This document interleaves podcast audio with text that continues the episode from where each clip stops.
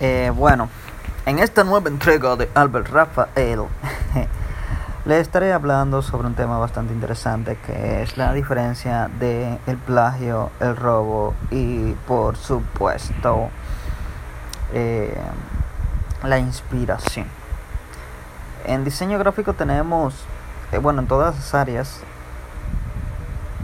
tenemos algo muy interesante que es eh, el hecho de que uno puede inspirarse de otros artistas, eh, sea en fotografía. Bueno, en este caso voy a enfocarme más en el diseño gráfico.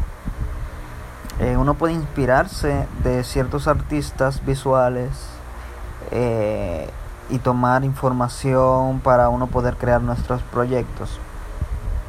Ahora, cuando uno toma la inspiración y prácticamente calquea el trabajo de otro y simplemente le cambia los colores, le cambia el matiz, pero el diseño es prácticamente el mismo, entonces eso requiere, eh, se llama plagio. Plagio. Eh, el robo es cuando tomas esa imagen y la hace pensar, eh, o ese diseño y dice que es tuyo sin cambiarle nada. Eso es lógicamente, es, esas dos cosas están penadas. Pero la inspiración es tomar la idea, por ejemplo, yo tomé la idea de uno de mis diseños que está en, en Facebook, en Instagram, perdón, que se llama, que se llama, eh, bueno, fue una serie de diseños de los círculos, de las figuras geométricas.